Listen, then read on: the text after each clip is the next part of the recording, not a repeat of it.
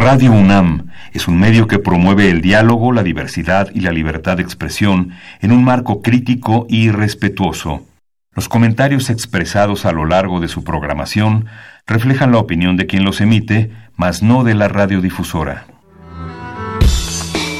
Radio UNAM presenta Perfiles. Un espacio abierto al conocimiento y la crítica de los proyectos universitarios que transforman nuestro país. Conduce Hernando Luján.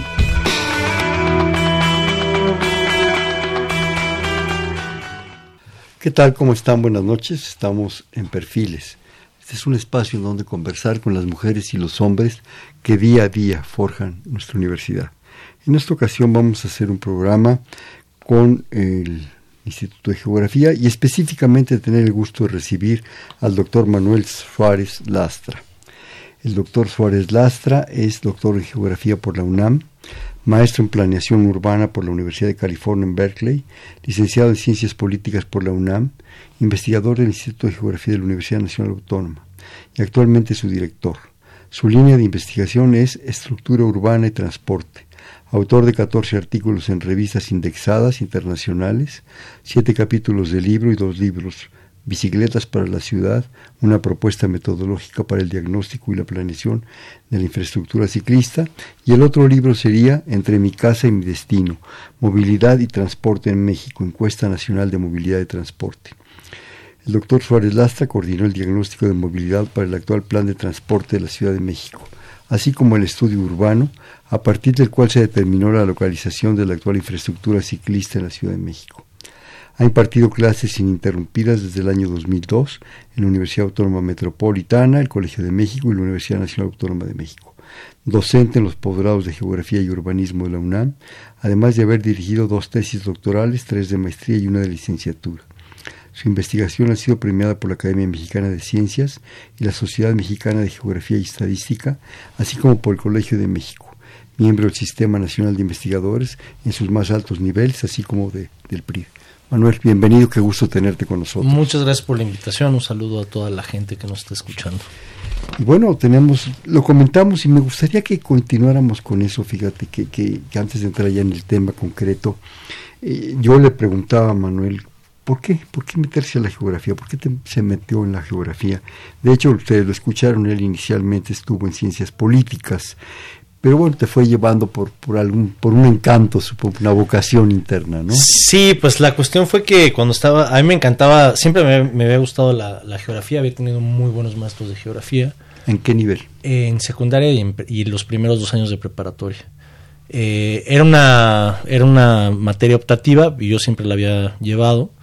Nunca llevé ni capitales, ni ríos y lagos. O sea, era, no te tuviste que aprender las monedas del mundo. No, para nada. Este, era una cuestión completamente aplicada, ¿no? Y de entender como la relación de lo social con, la, de la parte social con la parte natural. Y el espacio, ¿no? Eh, sí, pero es precisamente se conjuga en el espacio, ¿no? Eh, y resulta que en tercero, en tercer año de prepa tuve una maestra que, que me arruinó la geografía en ese momento entonces, acá, después de hacer el examen para, para la UNAM, eh, acabé entrando a ciencias políticas. Y de ahí, pues, precisamente, pues uno, me, gustaba la parte de la administración como urbana y regional. Entonces, de ahí pasé a planeación urbana. Y cuando regresé a México para hacer el doctorado, pues lo que mejor me quedaba era la, geografía. Y pues, era como un caminito que fui quería yo supongo que quería regresar inconscientemente a la geografía de alguna forma.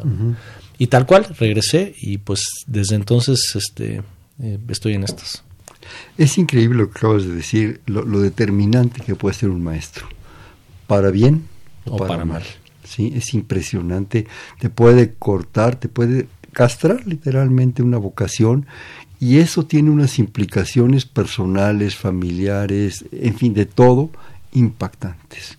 Yo creo que es un problema, un problema que tenemos en la educación y en la enseñanza, pero lo comentábamos específicamente de la geografía. Yo creo que todos sufrimos las capitales, los ríos, er, Ebro, Garona, Loira, Sena. Sí me acuerdo, digo, así eran mis clases de geografía de tercero, de secundaria, inolvidables, ¿no? Inolvidables por aburridas. Claro. Porque decimos, ¿qué estoy haciendo aquí en la vida si hay tanto sol allá afuera para echar patadas a una pelota, ¿no? Por lo que sea, por amor de Dios. Entonces, realmente yo creo que es muy determinante. Pero ah, ya específicamente en la geografía, yo creo que es un área, un tema, una propuesta fundamental en el conocimiento, como todas, pero en especial la geografía por la riqueza que tiene México, ¿sí? porque yo creo que es parte de un mundo que cada vez es, menos aldea, ¿sí? Más bien si lo hacemos aldea estamos fregados.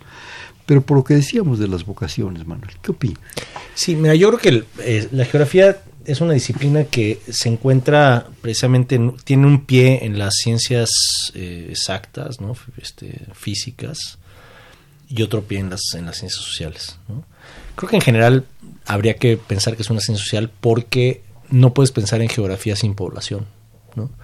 O sea, el chiste es precisamente cuál es el vínculo, o sea, en el espacio se encuentran eh, todo lo físico, todo lo natural, el entorno físico y natural, y cómo este afecta a los seres humanos. Entonces, mientras un este geofísico le interesa el por qué una placa choca con otra y el efecto que produce para hacer un sismo, o un tsunami. ¿no? Si ese tsunami pega en un lugar donde no hay gente, a los geógrafos nos tiene sin cuidado. O sea, estás, estás comentando, perdón que te interrumpa, que en realidad la geografía es un producto de percepción del ser humano. Pues del ser humano y de, y, de cómo se relaciona con su entorno este, natural. ¿no?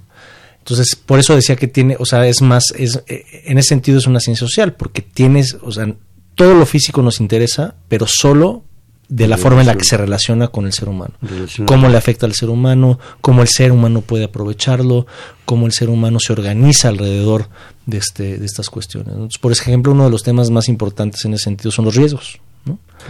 Este, los riesgos, la gestión del riesgo, la vulnerabilidad de, la población ante, ante diferentes tipos de peligros este, que son de origen natural, pero que finalmente son vuelven riesgos porque pues nosotros somos los que nos, pues, ponemos en una ladera que, se va a caer, ¿no? Por ejemplo. Constantemente escuchamos, ¿verdad?, en las noticias, en esta época y en otras épocas de, del año, eh, de que hubo un desastre natural. Para empezar, los desastres naturales no, existen. Sí. Es un, la naturaleza es la naturaleza y la tierra se mueve afortunadamente y se mueve y hace lo que sea. Así es. Se acomoda, se ajusta y punto.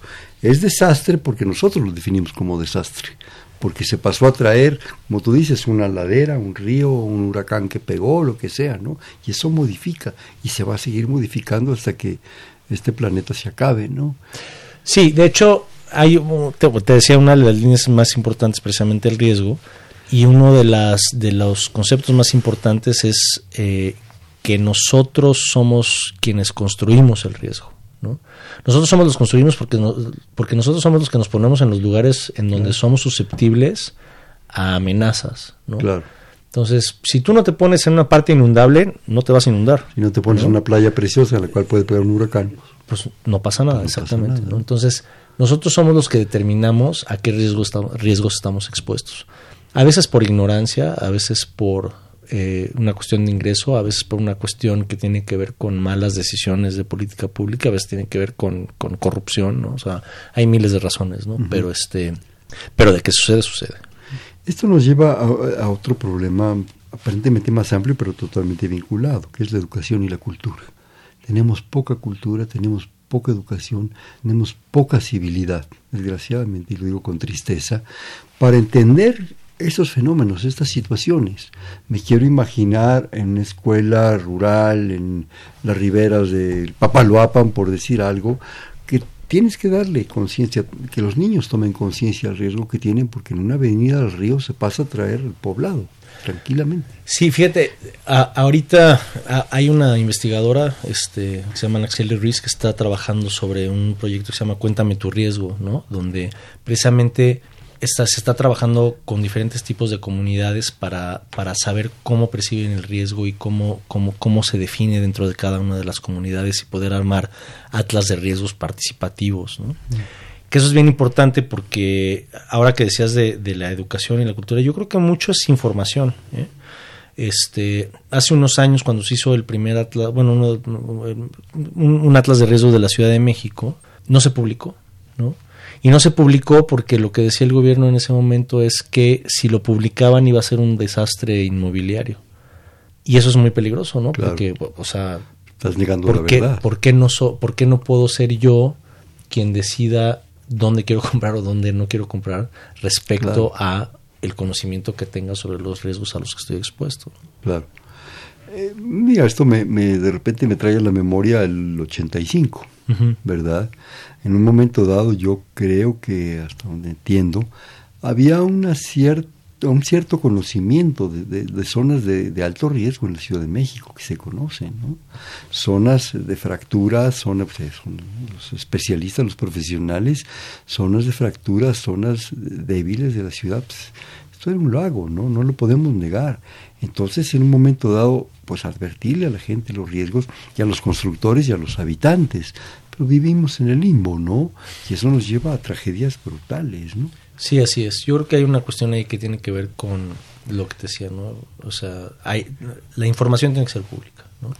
Y creo que es un modelo al que se está cambiando lentamente, este, en algunos temas mucho más rápido que en otros, pero que eventualmente tenemos que llegar a una cuestión donde la información siempre sea abierta. ¿no? ¿Sí sientes que se ha tomado conciencia de muchas de esas cosas? Sí, de hecho hay muchas dependencias de gobierno que están empezando a abrir su información. ¿no? Antes era una cuestión completamente cerrada, así de cómo, sí. cómo, cómo les voy a dar la información, pues por, como por qué no, ¿no? Entonces, por ejemplo, en cuestiones de transporte, pues cada vez hay más bases de datos abiertas, ¿no? O sea, desde encuestas orígenes destino, las encuestas que hemos hecho de movilidad ciclista, toda la base de datos de viajes de Covici, incluso el gobierno está compartiendo su información con, con Waze, ¿no? A cambio de que Waze le dé información también al gobierno de todos los viajes y cómo se comporta el tráfico. O sea, como que hemos aprendido que compartir información te hace más fuerte porque tienes más información. Claro. Pero también lo que tú decías, eh, según entiendo, eh, hay un aspecto que yo espero que gradualmente se vaya pues minimizando, sí, me encantaría que se eliminara, que son los intereses, ¿no? Los intereses, por ejemplo, en términos de la vivienda. El, la plusvalía de unas zonas es muy alta por X razones, por, porque se puso de moda, porque se... Yo pienso concretamente en la Condesa y la Roma, ¿no? De repente se, una plusvalía brutal, pero la gente que va a vivir ahí, a, a instalar negocios, todo eso, está consciente de los riesgos que puede haber ahí en ese subsuelo, en esa zona, en esa situación, no lo sé. Eso, bueno, ustedes probablemente sí lo conozcan. Pues en general no, precisamente porque no son públicos los datos. No son públicos los datos. Entonces lo que tú dices es fundamental.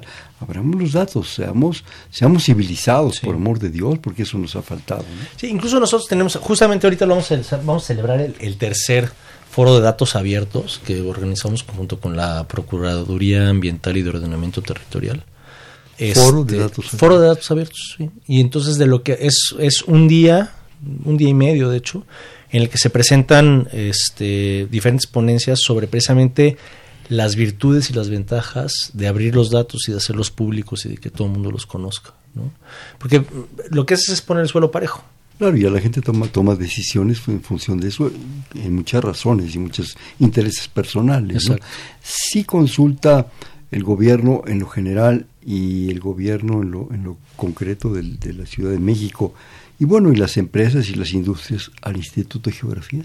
Sí, cómo no. Este, trabajamos mucho, hemos trabajado mucho con, con, el gobierno de la Ciudad de México, sobre todo con la Secretaría de Movilidad y la Secretaría de Medio Ambiente. Trabajamos mucho. ¿Desde con, hace tiempo? Sí, ya tiene varios años. Eh, hemos hecho proyectos, bueno, proyectos que tienen que ver con bicicletas, proyectos que tienen que ver con ordenamiento de barrancas. Este, hemos trabajado mucho con con este ay se me fue el nombre este ordenamiento territorial sedato.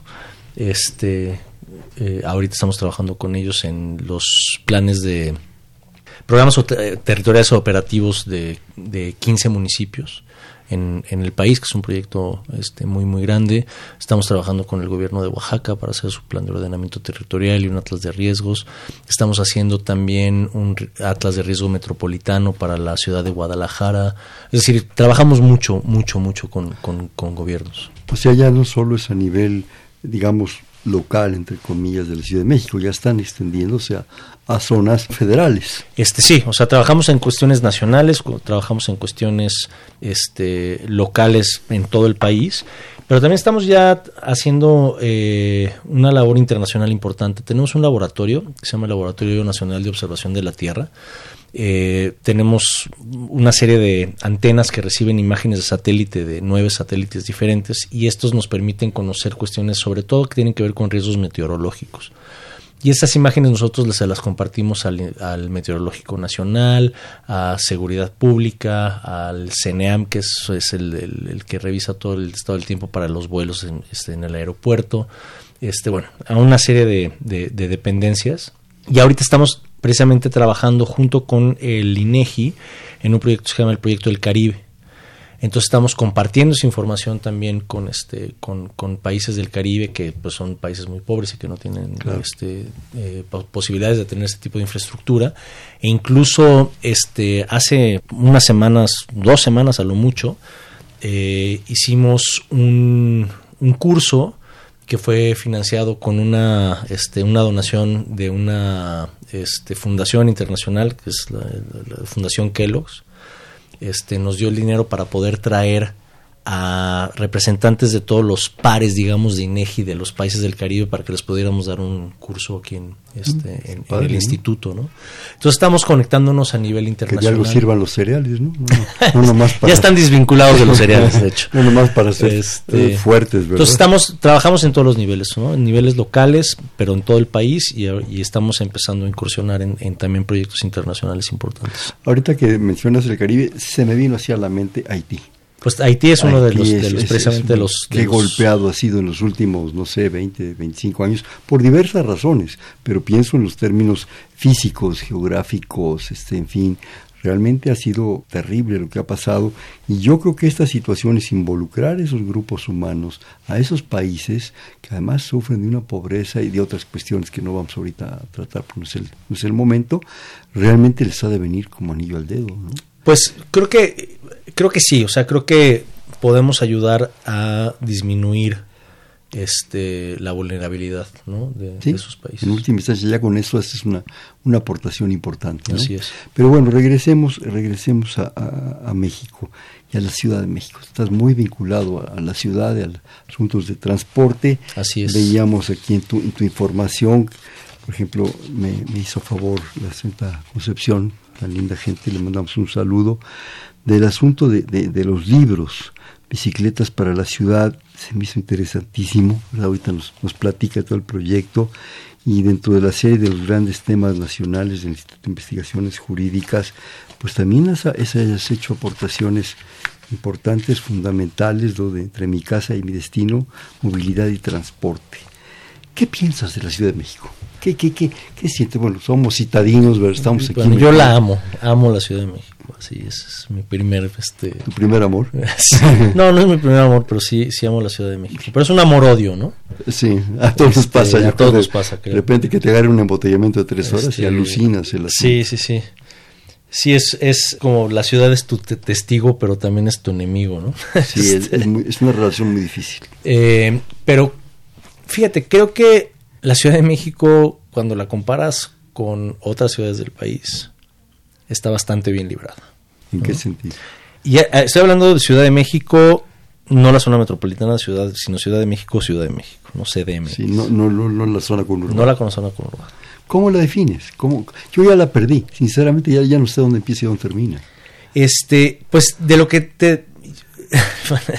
sí, es, es grande y es difícil este, poner los límites, pero yo creo que cuando ves a la Ciudad de México parece que es una ciudad que no tiene solución, no tiene para hacia dónde, hacia dónde ir, ¿no?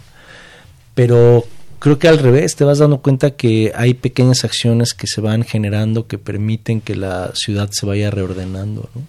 Hace unos años, hace una década, yo te puedo apostar que nadie pensó que en la Ciudad de México un automovilista se iba a detener para dejar pasar un peatón o que un este automovilista cualquiera te dejaría, te cedería el paso, ¿no? Para que hubiera así como uno y uno, ¿no?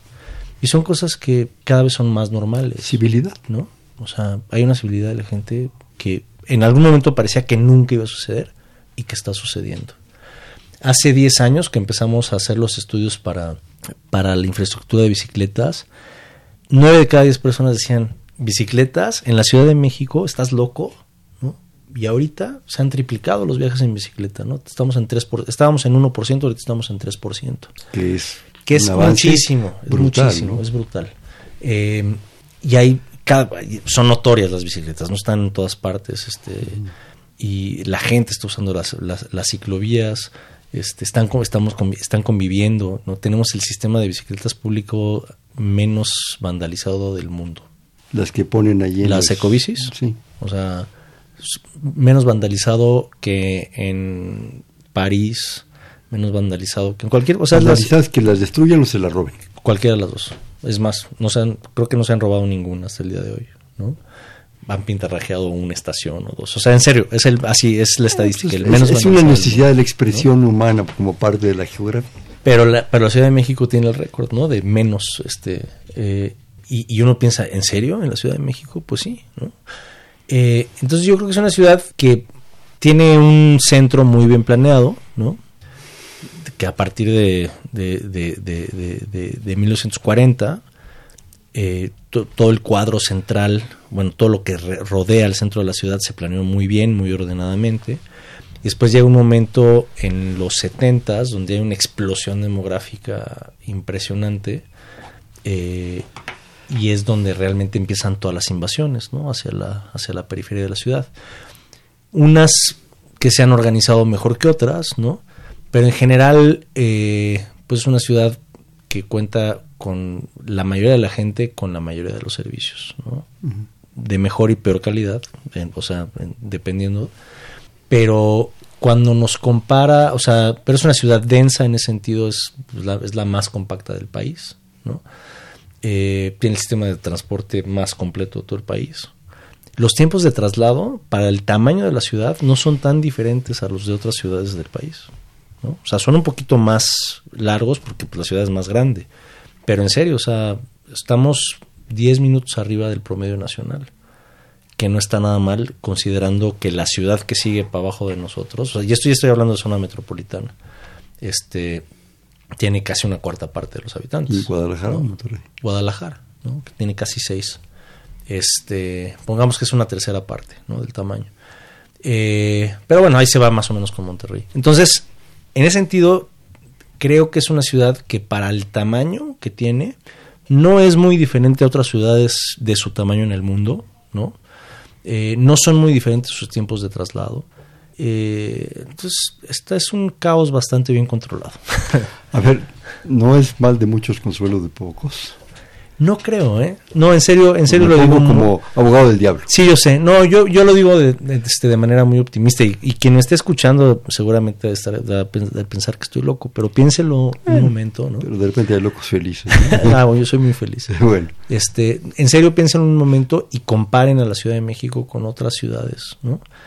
Eh, yo puedo apostar que cual, casi cualquier otra ciudad, o sea, una ciudad como Chihuahua, este si crece al tamaño de la Ciudad de México, sería de seis veces el tamaño, porque son ciudades mucho menos compactas, que están completamente orientadas al uso del automóvil. La Ciudad de México es una de las ciudades con menos automóviles del país. Proporcionalmente. Proporcionalmente. O sea, en el, sí, exacto. No, en, número. en número somos la que más tiene. Pero proporcionalmente pues, son 20% de los viajes ¿no? en la zona metropolitana. Estamos hablando en ciudades como, como Saltillo este, o Hermosillo, en las ciudades del norte, estamos hablando de 40, 45% de los viajes es en automóvil. Eh, entonces, eh, igual la densidad este, habitacional, o sea, de población y de, y de empleos en la ciudad, sobre todo en el área central, estamos hablando de un promedio de 110 habitantes por hectárea. ¿no? Entonces, eso lo hace, no somos la ciudad más compacta del mundo, por supuesto que no, pero comparado con Aguascalientes o con Pachuca o con Toluca, pues esas ciudades están en 50, habitantes por hectárea. Entonces, por ejemplo, eh, la zona metropolitana de Puebla, Tlaxcala, Pizaco, tiene una quinta parte de la población de la Ciudad de México y tiene casi la mitad del tamaño de la Ciudad de México. Por lo extenso, por lo abierto. Por lo abierto. Entonces es mucho más, mucho más ineficiente. Siento de repente que hay zonas que ya casi se están pegando con México. Sí, sí. Es, no, no, eso es impresionante. Es impresionante. la región centro del país, que tiene el 30% de la población. Yo te hablo, por ejemplo, de, bueno, me recuerdo, yo viví esta ciudad y me la hicieron vivir. Mi padre era un caminante de la ciudad y conocedor de la ciudad impresionante, ¿no?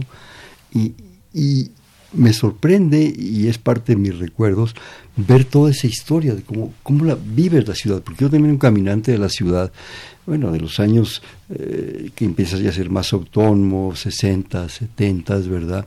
Era una ciudad totalmente humana, totalmente habitable, podías caminar por cualquier lado con una seguridad. Yo recuerdo, bueno, cuando yo ingresé a la, a la, a la universidad, ciudad universitaria, gracias, salíamos de, de ciudad universitaria, estoy hablando 67, antes del 68, a las 11, 12 de la noche porque teníamos un laboratorio de química analítica, de química analítica, jamás se me ha olvidado que no te salía absolutamente nada. Atravesábamos la esplanada y caminábamos hasta San Ángel, oscuras, tranquilos, en fin, no hay problema, ¿no? Pero ha ido cambiando, la misma ciudad universitaria ha cambiado. Sí, por supuesto. Ha cambiado una barbaridad, ¿no? Respecto a la, a la cuestión de una ciudad ordenada, ¿tú crees que la Ciudad de México es ordenada? creo que tiene su trazo me refiero creo que tiene unas partes ordenadas. O sea lo que son las cuatro relaciones centrales Cuauhtémoc este Venustiano Carranza Miguel Hidalgo y Benito Juárez sí tienen una traza perfectamente planeada te, te, lo digo Manuel porque en un momento dado yo siento que esta ciudad es de un origen absolutamente prehispánico, sí, es obvio, vemos los, los, los, mapas y era impresionante lo que habían hecho. Pero ya en la etapa colonial como que se desfasó un poco, ¿no?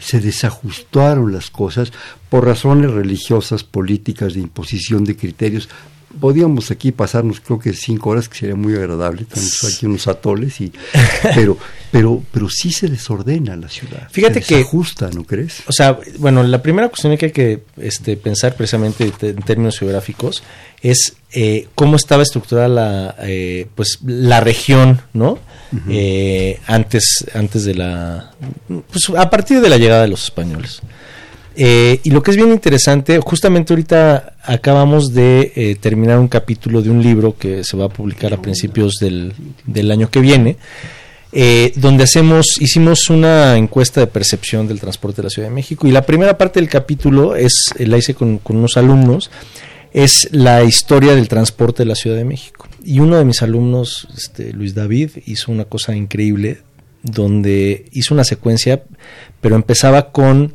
eh, las calzadas de agua ¿no? Eh, y, y, las rutas de las mulitas. Claro. Y es impresionante cómo coinciden con grandes vialidades de hoy en día. ¿no? Entonces, finalmente es la ciudad, rutas probadas, la ciudad de México está sujeta a la geografía original, ¿no? Ajá. O sea, a su geografía original. Sí. De esa no nos escapamos. Eh, y bueno, había, hubo una serie de decisiones, eh, pues, por no decir otra cosa, curiosas de, este, de, de los españoles que decidieron pues hacer construir sobre, sobre, sobre, sobre la ciudad de los, de, de, los indígenas, ¿no?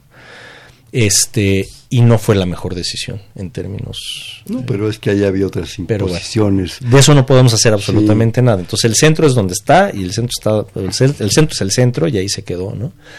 Entonces, a partir de esa mala decisión, pues sí, la ciudad empezó a crecer y sí que empezó a crecer ordenadamente. Pero te digo, es a partir de los setentas cuando se desborda. Sí. Y, y, y, y, entonces empieza a poblar muy desordenadamente porque empiezan a haber invasiones de este de, de, de, de terrenos. Claro. ¿no? A mí una cosa, y, lo confieso aquí públicamente, ¿verdad? Y especialmente contigo, que un dato que a mí me, me ha alucinado toda la vida es esa eh, destrucción del convento de San Francisco, ¿verdad? Para abrir que fue niño perdido o eh, sí, Lázaro pero, Cárdenas. Digo, le das la vuelta. Perdón, uno, pensaría eso. Sí, le das la vuelta como de lugar pero no destruyes esa maravilla de la sí, o haces un túnel o se lamenta sea. o lo brincas o a ver qué demonios haces, ¿no? Yo sí siento que en general se respetó, con, concuerdo totalmente contigo, mucho esas trazas y todo eso, pero no deja de haber dificultades. Desde ah, no, hay muchísimas hay dificultades. Muchísimas dificultades, y muchísimos problemas. Mira, me están empezando a llegar algunas. Padrísimo. Sí, por favor, me permites, aquí en comparación con Japón, por ejemplo, que la capital eh, también es muy pequeña, diría el doctor que la Ciudad de México podría mejorar su movilidad y civilidad. ¿Cómo sería? Sí, bueno, definitivamente. Japón es una de esas ciudades que, que son un ejemplo, ¿no? O sea, bueno, Tokio, por ejemplo. ¿Ejemplo bueno o ejemplo malo? Ejemplo bueno, ejemplo muy bueno. Es mucho más grande, o sea, la zona metropolitana de Tokio son 30 millones de habitantes. Eh, la zona metropolitana. o sea, para que nos demos un quemón. Exacto, o sea, es mucho más grande. depende de cómo cuentes también, claro. Pero, pero tiene, sí es un ejemplo. Los japoneses valen por dos. Es un ejemplo de movilidad impresionante. O sea, tienen un sistema de, de metro y de trenes regionales impresionante, ¿no? Definitivamente sería un modelo a seguir. Este, también nos habla eh, el señor Arturo Castro. Llamo para felicitar a todos al conductor, no, mire, me felicite, felicite al invitado, se lo digo con todo cariño.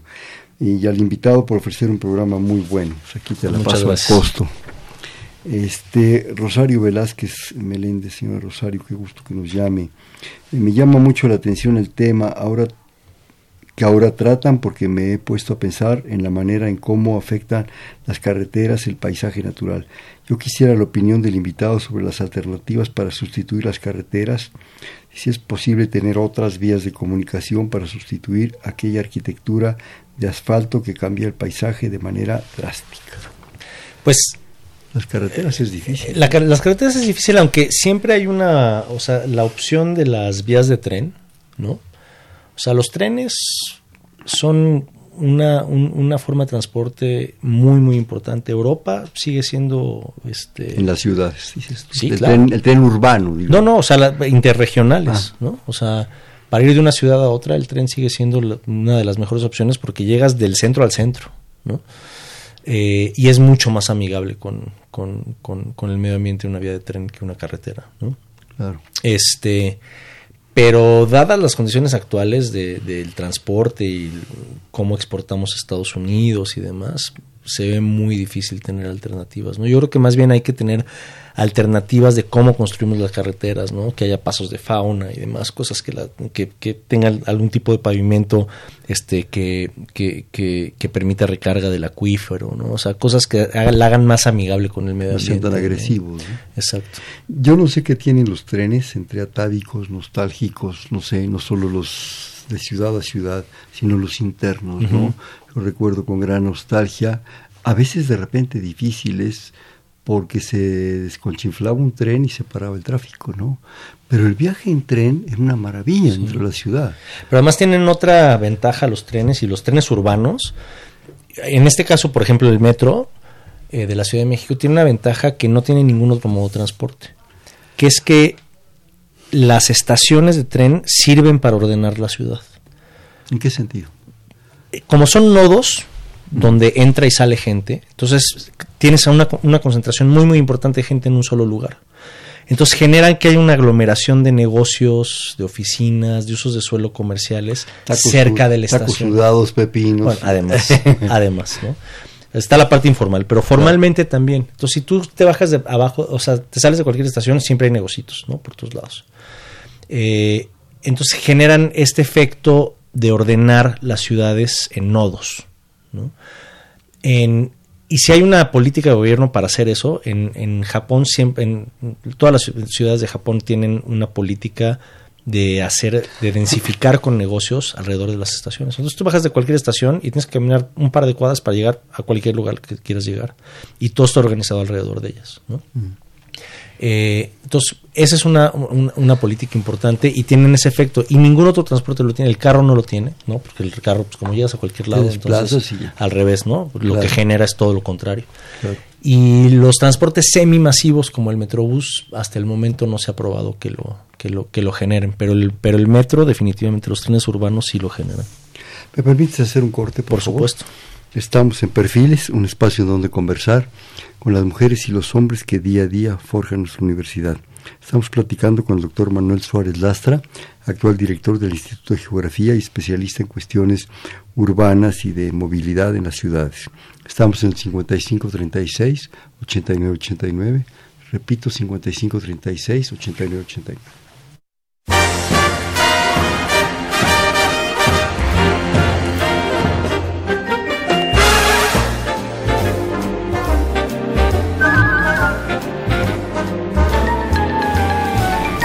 8989. are lazy, my thoughts are hazy. But this is one thing I'm sure of everybody needs a best friend. I'm happy I'm yours. You've got a double who brings you trouble, and though you're better without me, everybody needs a best friend. I'm happy I'm yours. Buenas noches, ¿cómo están? Estamos en Perfiles, un espacio en donde conversar con las mujeres y los hombres que día a día forjan nuestra universidad.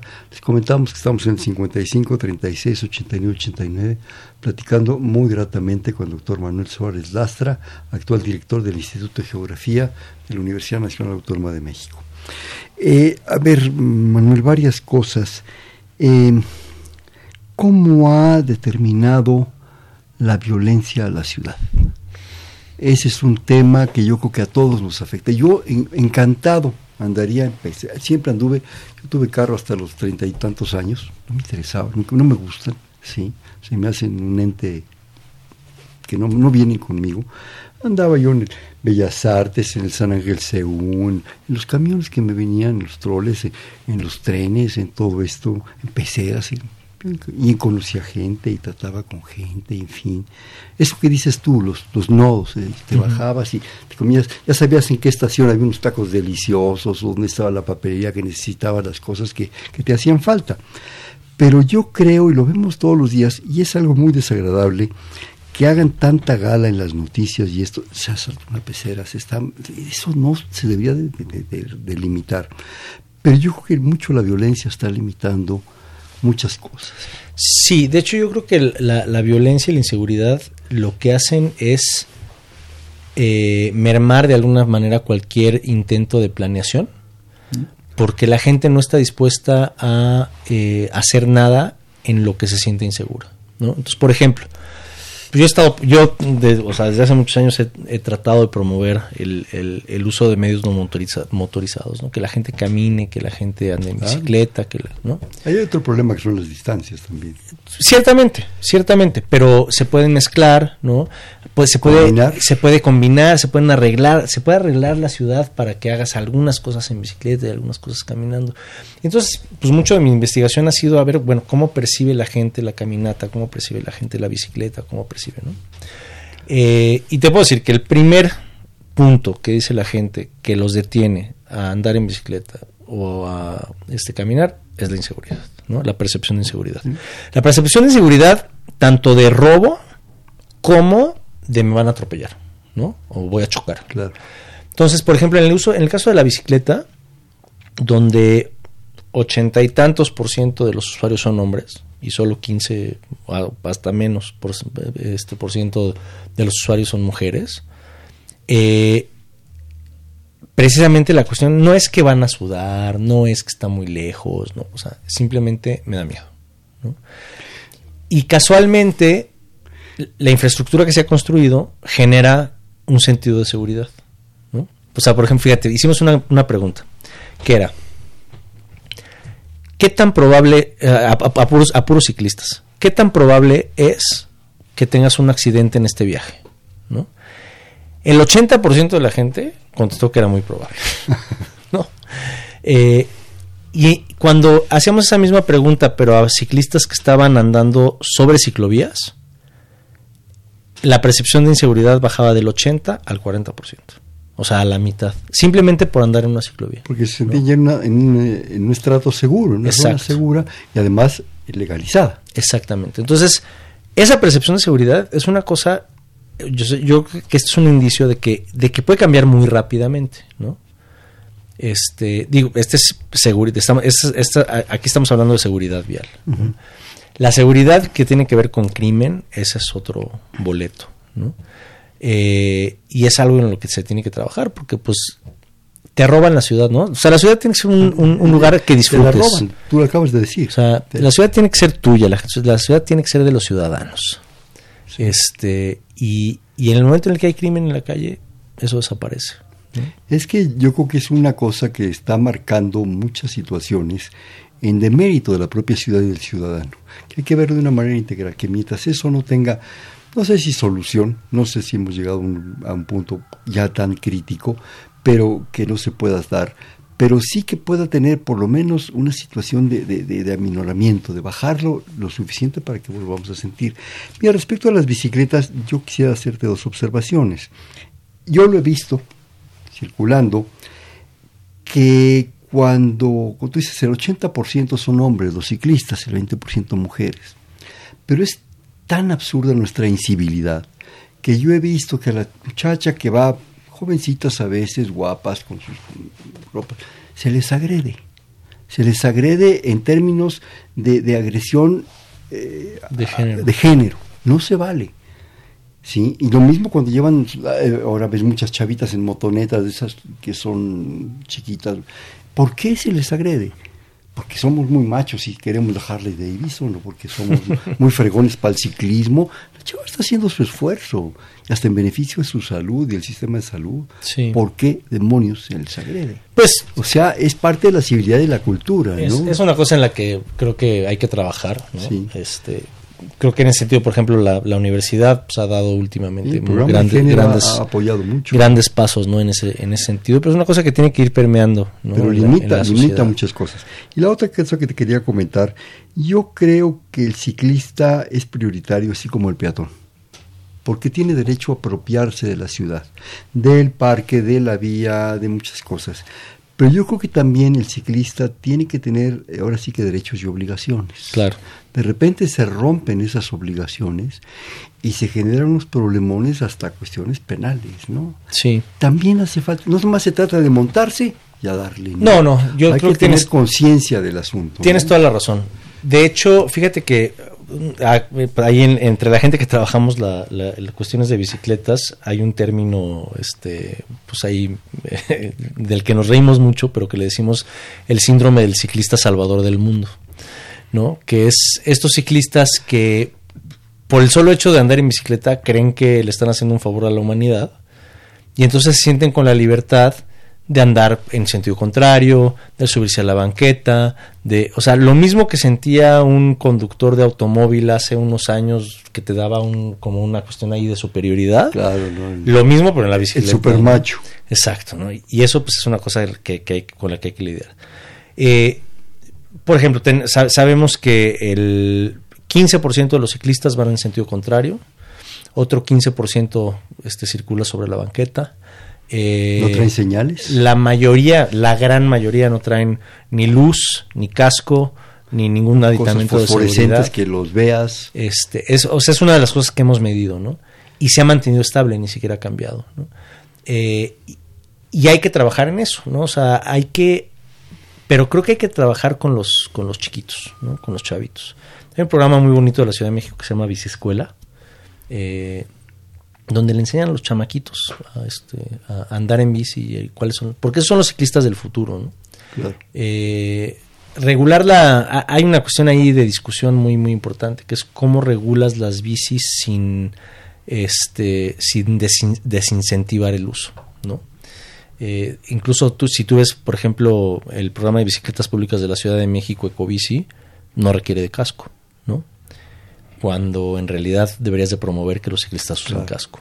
Ciertas protecciones. Pero por otro lado, lo que sopesa en el argumento es si, si obligamos a la gente a usar casco en el programa de bicis públicas, la gente no va a usar el... Y que es más importante. Afortunadamente no ha habido tantos este, accidentes, no ha habido muy, muy pocos. Este, y, y fatales pues un par, ¿no? Nada más en siete años. Entonces, en ese sentido, pues va bastante bien. Pero aún así es una cosa que... Entonces, sí, hay una cuestión ahí como de, política y de decisión este, importantes que no son tan fáciles de, resolver. Es que yo creo, bueno, tú te enfrentas a esto todos los días como profesional. Eh, la problemática, la, la cuestión de la vida de la ciudad, de la operación de la ciudad para hacernos una mejor ciudad es una cantidad de, temas imbrincados brutales que no nos los imaginamos. Porque también hay que decirlo somos muy muy dados a, ah es que esto no tiene solución es que esto no. vemos mucho lo negativo pero no nos imaginamos la cantidad de retos que estamos estamos nosotros mismos generando. Fíjate que hace, hace siete años, cuando hicimos el- la primera estrategia de movilidad ciclista, ah, hubo una, una reunión, estaba Marcelo Ebrard de, de jefe de gobierno, y hubo una reunión donde estaba pues, obras, vivienda, o sea, todos, todos los actores del gobierno, todos los actores de la sociedad civil, y se estaban diciendo las calles por las que iba a pasar. Y entonces alguien decía, bueno, pues vamos a meter la ciclovía en eje vial, en, en un eje vial, en eh, eje central. Y entonces los de movilidad decían, no, sobre nuestro cadáver, ¿no? Porque, pues, ¿cómo vas a quitarle espacio a los carros en Lázaro Cárdenas y no sé qué? Bueno, pues alguien decía, bueno, pues vámonos a la calle de al lado, ¿no? A Bolívar, o Isabel la Católica o alguna de esas. Y entonces el de vivienda decía, no, es que ahí los problemas vecinales son este tremendos y entonces pues ahí no se puede, ¿no? Entonces decías, bueno, vámonos a la de al lado, ¿no? Y entonces salía los de obras, no, es que ahí pasa una tubería de no sé qué y pues ahí no se puede hacer ningún ti- tipo de construcción. Bueno, la- total, la no se podía en lugar, ¿no? La complejidad. Este, y pues, es una ciudad muy compleja. Hasta un día en el que el jefe de gobierno dijo, se va a hacer en tal calle. Punto. Se resolvió.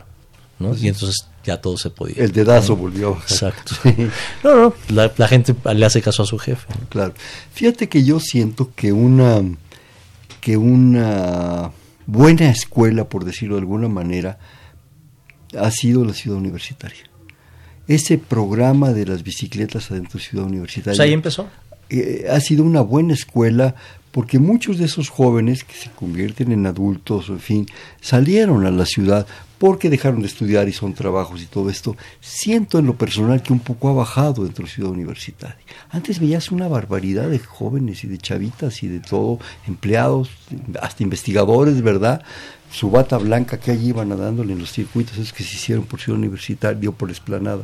¿Qué pasó? Tú sabes que siento que ha bajado o es una No, falsa que va- percepción. yo creo que está muy bien, ¿eh? De hecho, ¿Sí? acaban de hasta, hasta Ya no veo tanta camioneta cargando bicicletas. Hace poco me invitaron a, a- Andar en bicicleta. No, pues va, sí, ya no, no, no, no me subí porque te- tenía que irme a otra cosa, pero este fue la presentación de 250 bicicletas o no sé cuántas bicicletas este, que, que, que puso la dirección de movilidad.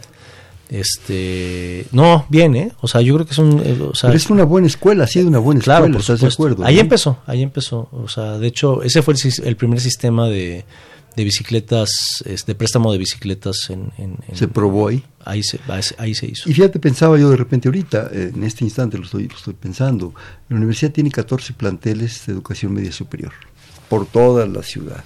También podrían ser buenas escuelas. Que salieran los chavos de ahí y dejaran las bicicletas. En fin, yo estoy alucinando si tú Pues quieres. había, o sea, eh, en, en efecto había una idea de que el programa de Covici estuviera conectado con escuelas. Entonces, por ejemplo, si la gente que va al CCH Azcapotzalco este, se tiene que bajar no sé en qué estación de metro, pues ahí pones este, una estación y pones otra en, la, en, la- en- en- en- en la- en el CCH, ¿no?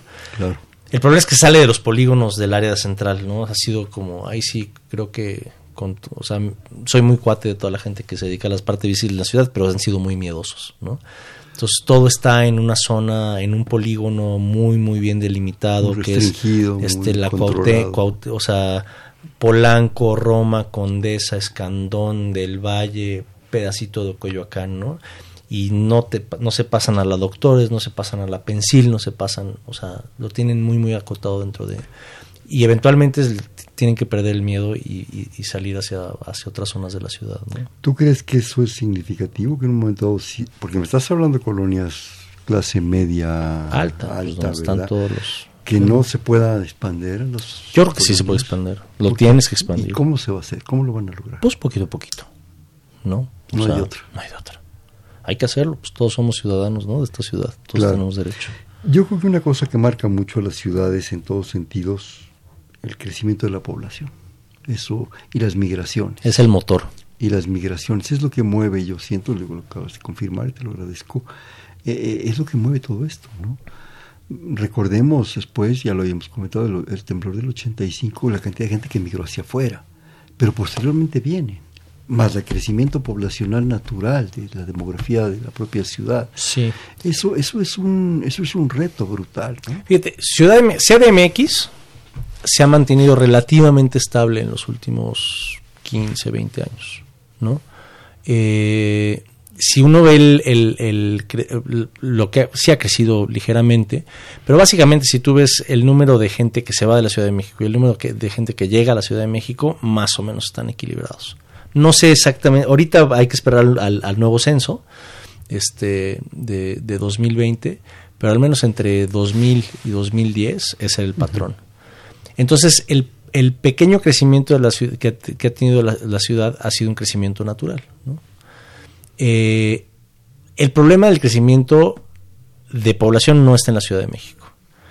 El problema que hay en la Ciudad de México es que lo que sí tienes es una concentración más grande de, empleos cada vez, que lo que hacen es desplazar a gente que vivía en zonas centrales hacia pues, algún lugar más lejos del hacia donde se puede. ¿no? Hacia donde se puede, que es hacia afuera. Y eh, eso se junta con una migración que viene este, y crecimiento que va hacia los municipios este, conurbados, donde las reglas de construcción y son bastante más laxas que en cualquier otro lado. Entonces, ese, ese poblamiento es el peligroso. ¿No? Ese es el poblamiento que tienes que controlar y es el poblamiento que tienes que planear. Si no planeas ese poblamiento, se te viene abajo la ciudad.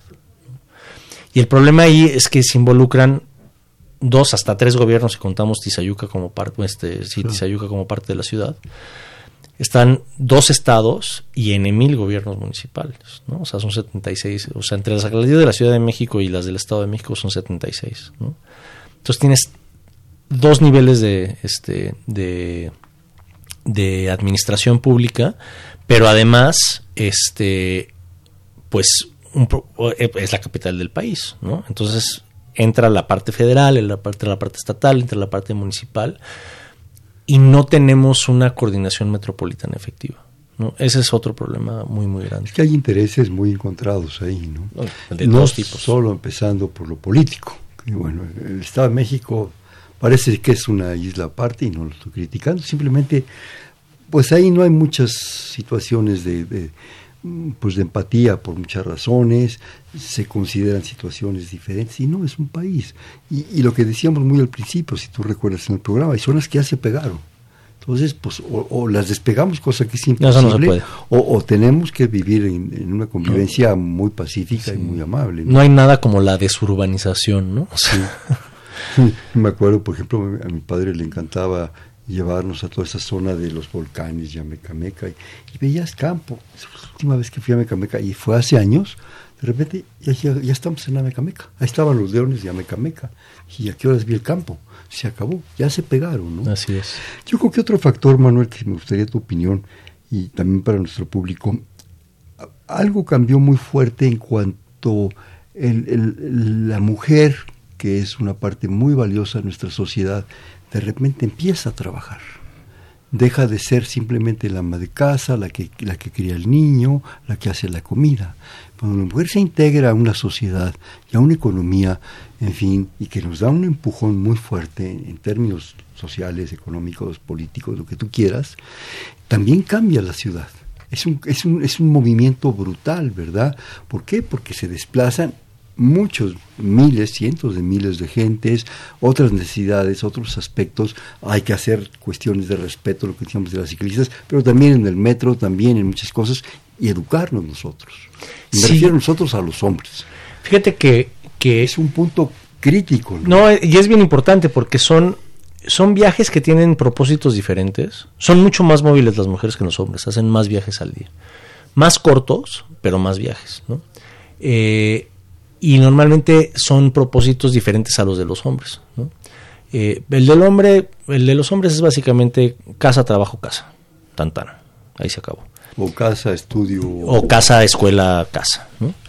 Eh, de hecho, por eso, por eso se llama el libro Entre mi casa y mi destino, ¿no? Porque la mayoría de la gente en México, en el país, hace dos viajes, ¿no? Uno de su casa a donde hace su actividad y otro de regreso. Pero las mujeres viajan un poco más. Las mujeres en la Ciudad de México, de hecho, tienen, tienen un poquito más de viajes que los hombres. Y lo que pasa es que la mujer va de su casa, deja al chamaco en la, escuela, se regresa, luego va de compras, se regresa, luego va a trabajar, se regresa. Bueno, o sea, diferente, ¿no? Claro. Mientras que los hombres pues, tienen así de, pues el hombre pues trabaja y ya, ¿no? Claro. Eh, va, va, a matar la caverna, va, va, a matar al dinosaurio para traerlo a la caverna. Exacto. Eh, entonces es importante eso porque las mujeres tienen necesidades de transporte diferentes a los hombres. ¿no? Las mujeres caminan más y están más dispuestas a caminar. ¿no? Y por otro lado son más vulnerables ante cuestiones de inseguridad. ¿no? Entonces claro. la infraestructura que tienes tienes que pensarla en términos no nada más de, de, que una persona camine, sino en términos de quién la está usando y qué parte claro. de la población la está usando y con qué propósito. Entonces sí tiene muy, efectos muy, muy, muy importantes sobre cómo planeas la ciudad, quién, en términos de quiénes hombres y quiénes mujeres están haciendo los viajes. Claro. Desgraciadamente nos quedan un par de minutos, Manuel. El futuro. El futuro Incierto. de la ciudad. un poquito más explícito, por favor. Pues mira, no soy futurólogo, pero... No, no, pero ¿qué percibes tú en términos de... O sea, proyecta tú. Mira, yo creo que hay, la, la, ciudad tiene muchos retos, ¿no? Una parte, lo que está clarísimo es que no puede seguir creciendo el número de este, viajes en automóvil. O sea, eso está más que claro. Hoy en día, te digo, son en la ciudad metropolitana, la Ciudad de México son como 20%, en CDMX son como 30% de los viajes. Imagínate que todo el mundo tuviera coche. O sea, imagínate que en vez de uno de cada tres viajes fuera en carro, que triplicaras el número de viajes en carro. ¿Dónde caben? No caben. O sea, si ya no cabemos. ¿no? Ya Entonces, no, no, hay forma de que el, la movilidad en automóvil sea sostenible. Y eso implica que tienes que hacer políticas para disminuir el uso del carro. Y desde mi muy personal punto de vista y a través de las investigaciones que hemos hecho, lo que nos dicen los resultados es que la única forma de lograr eso es hacer más caro el uso del carro. O sea, lo tienes que hacer más caro para que la gente diga, la piense. me tengo que ir en otro medio de transporte. A la par, tienes que hacer un sistema de transporte público muchísimo más digno que el que tiene la ciudad. Más eficiente, más seguro. Más eficiente, seguro, rápido. Por ejemplo, si tú estás en Coajimalpa y solo te alcanza para el RTP, podrías esperar cuatro horas. ¿no? Para, para, para, poderte subir al RTP. Bueno, al M1 ahora. Uh -huh. ¿no? eh, eso, pues es, eso no puede ser. ¿No? Además, eh, el costo. Tienes que ser viajes eficientes. Sí, claro. Si de repente te, te, suben, digo, lo estamos viendo en Chile, ¿no? Suben el metro, suben esto, en fin, no quiero tratar el, el tema Chile. Pero ves eso y a lo mejor tienes que hacer tres, cuatro conexiones ¿Cuánto te salió la salida? Claro, habría que pensar en, en, esos sistemas. O sea, mucha gente cree que la, o sea, la Ciudad de México en relación al resto del país es barata en términos de transporte público. Pero aún así, si lo comparamos con el ingreso de la gente, es carísimo. Carísimo. ¿no? O sea, es más caro que Inglaterra. Bien, pues hemos llegado al final. Vamos a hacer un bote pronto. Te digo una palabra y me dices inmediatamente lo que se te ocurra. Ok. Ciudad. Ciudad de México, desde luego. Amor. Futuro. Incierto. Transporte. Caótico. Bicicletas. Ah, la neta. la neta del planeta. Este, ¿Qué piensas tú que se puede hacer en tres palabras? Planear y actuar. Bien, este fue Perfiles, un espacio en donde conversar con las mujeres y los hombres que día a día forjan nuestra universidad. Estuvo con nosotros el actual director del Instituto de Geografía de la, Universidad Nacional, el doctor Manuel Suárez Lastra. Manuel, muchísimas gracias. Muchísimas gracias por la invitación. Este, en la coordinación la doctora Silvia Torres, en los controles Humberto Sánchez Castrejón, en la producción eh, Carmen Sumaya, apoyada por Juan Navidad, a quien agradecemos muchísimo, en los controles Hernando Luján. Perfiles, un espacio en donde conversar con las mujeres y los hombres que día a día forjan nuestra universidad. Muchas gracias. Buenas noches. Perfiles, un programa de Radio UNAM.